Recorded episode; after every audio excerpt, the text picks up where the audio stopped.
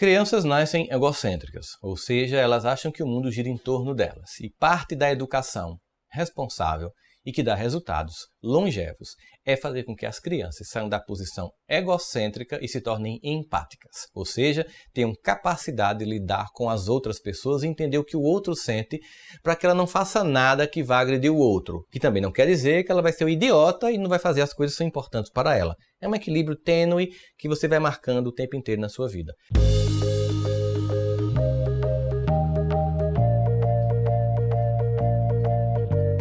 Quando você não consegue sair do egocentrismo para a empatia, você vai desenvolver um problema. Você vai transformar o egocentrismo em egoísmo.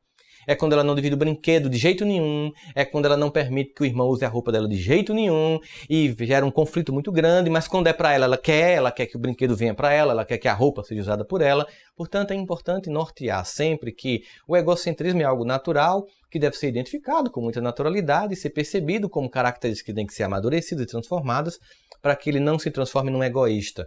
Porque você sabe, pessoas egoístas elas afastam as pessoas delas, elas terminam sós. Porque elas podem até vencer, mas não vai ter ninguém para comemorar com ela, porque ela foi afastando todo mundo do, do, ao longo da vida dela. Portanto, essa transição do egocentrismo infantil, sem que tenha que ficar estacionado no egoísmo e passe para a empatia, é uma função primordial a ser desenvolvida nas características do ser humano. Aproveitar até para fazer um, falar para vocês. Eu não sei se estou com o livro aqui. Tá. É o livro de um amigo meu. Até recomendei. Jaime Ribeiro. Empatia porque as pessoas empáticas serão os líderes do futuro.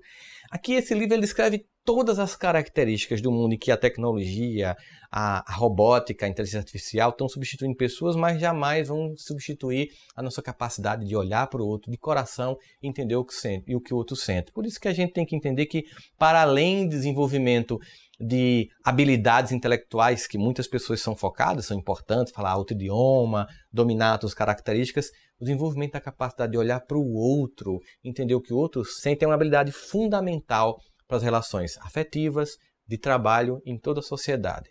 Egocentrismo passa um pouquinho no egoísmo para se corrigir, para chegar à empatia. Se estacionar, perceba o que vai acontecer. Seu filho vai ser egoísta com o mundo e vai ser egoísta com você na fase que você vai precisar de um pouco do retorno, que é na velhice. Crie alguém que seja capaz de enxergar a tua fragilidade para que você receba de volta todo o cuidado que você deu.